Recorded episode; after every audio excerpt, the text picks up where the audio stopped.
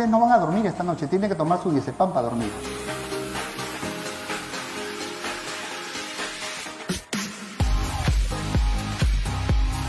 ¿Qué caja y qué banco te paga de 405 a 650 más o menos? Ninguna en ocho meses. Esos son los grandes negocios que se hacen acá.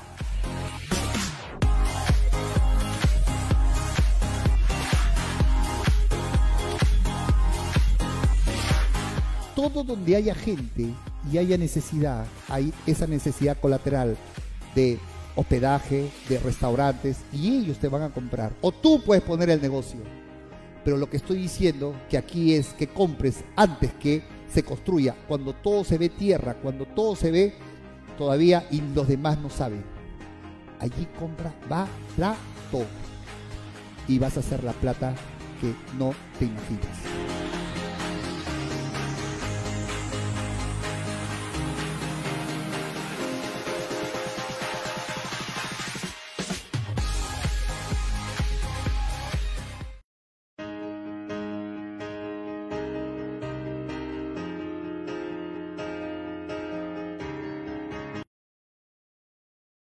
Tengan ustedes muy buenas noches.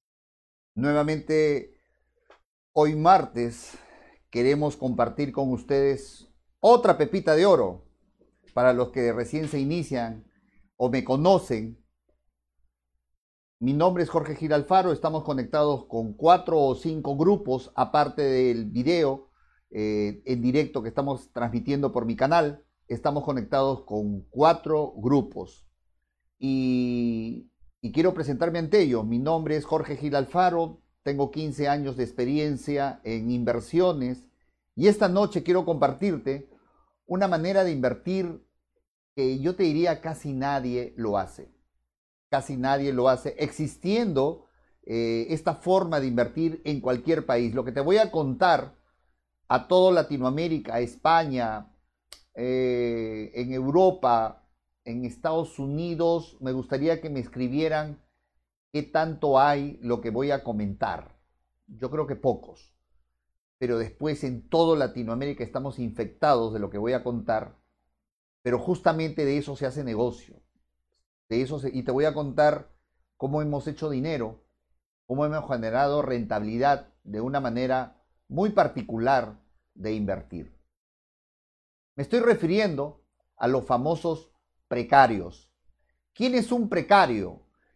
¿Cómo una propiedad tú puedes decir que está con un ocupante precario? Te voy a explicar la figura jurídica y, e indicarte cómo se genera plata. Un precario es la persona, por ejemplo, que se le vence su contrato de arrendamiento y se quedó en el inmueble y ya no quiere seguir pagando. Ese es un precario. Un precario es la persona que ocupa un inmueble pero sin ningún título que le sustente, ninguno.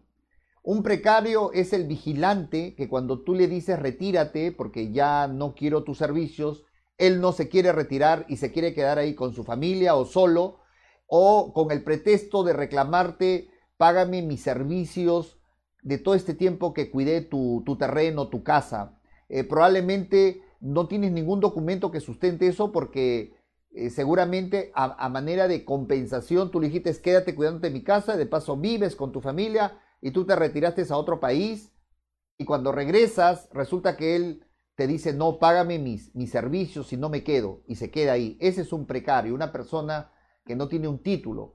Un precario es la persona que se mete en, en un descuido tuyo, se mete a tu terreno, se mete a tu casa sin tu consentimiento. O sea, de repente no emplea la violencia porque estuvo siempre desocupado, estuvo abandonado y se metió.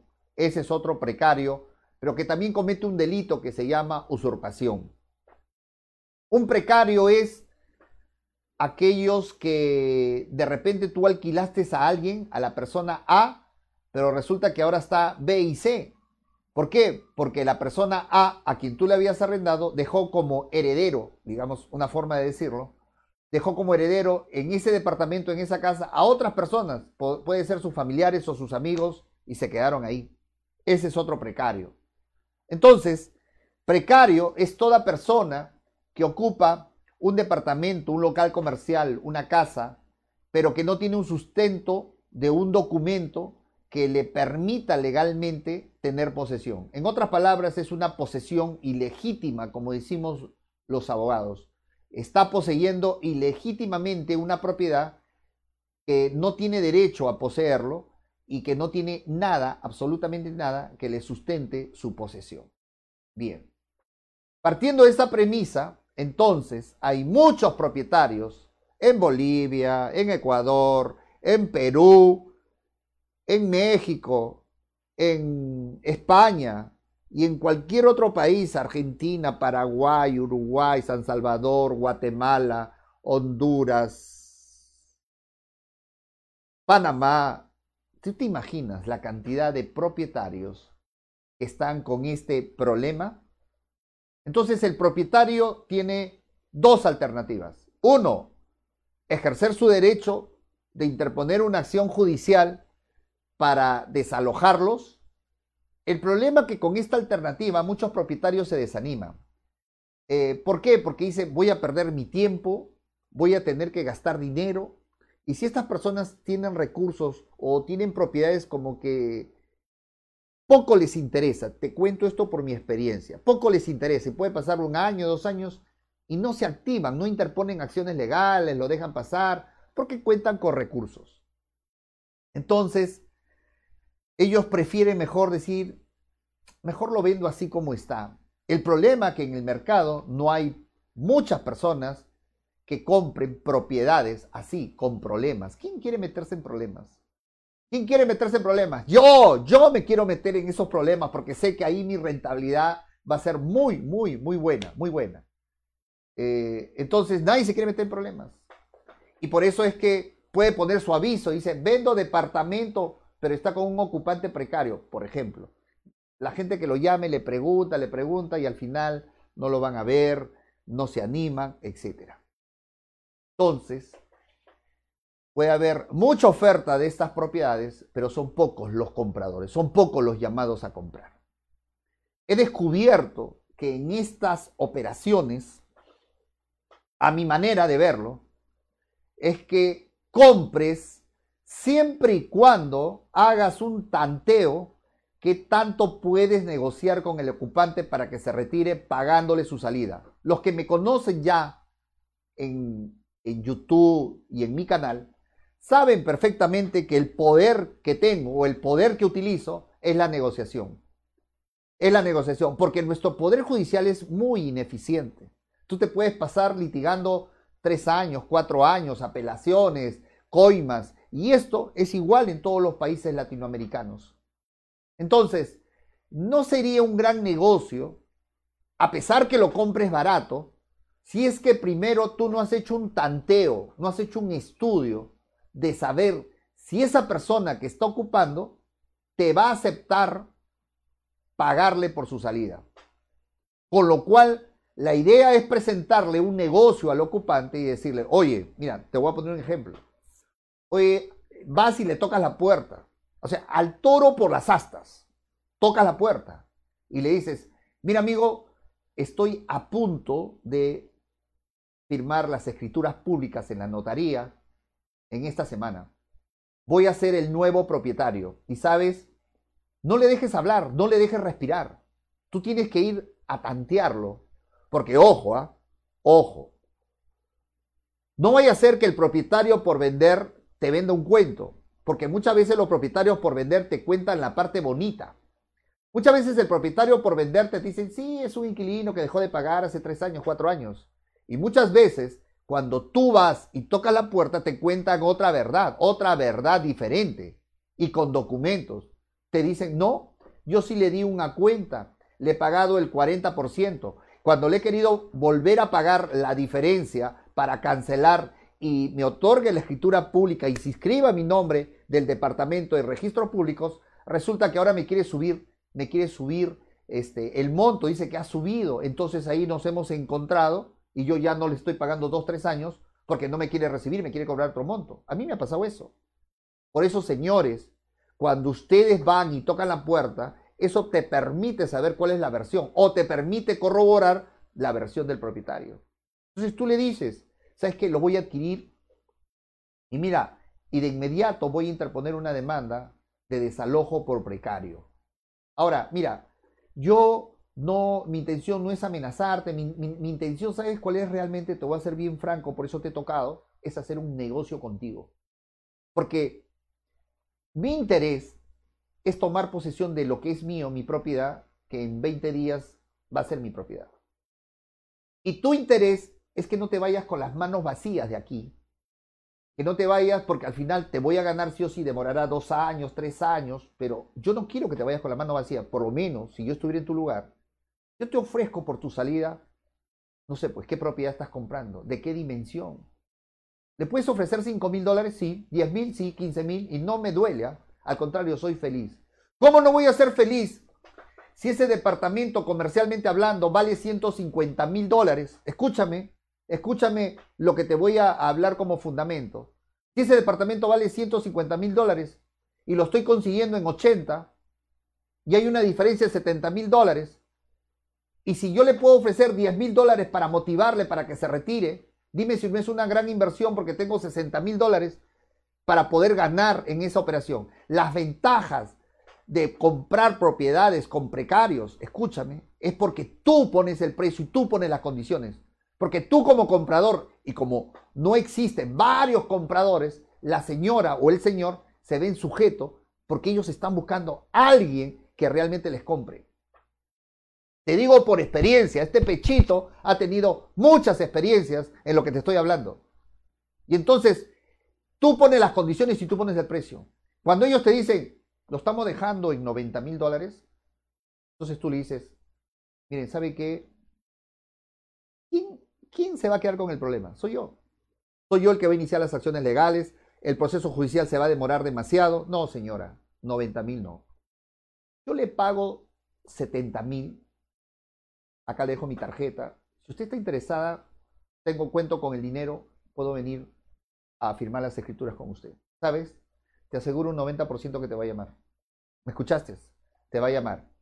Ok, pero ahí no termina todo. Una vez que tú ya pactaste el monto, más o menos, al día siguiente o ese mismo día, sin que sepa ella, te vas a explorar a quién? A la propiedad. Nunca compres, nunca compres propiedades con precario con la versión solamente del vendedor.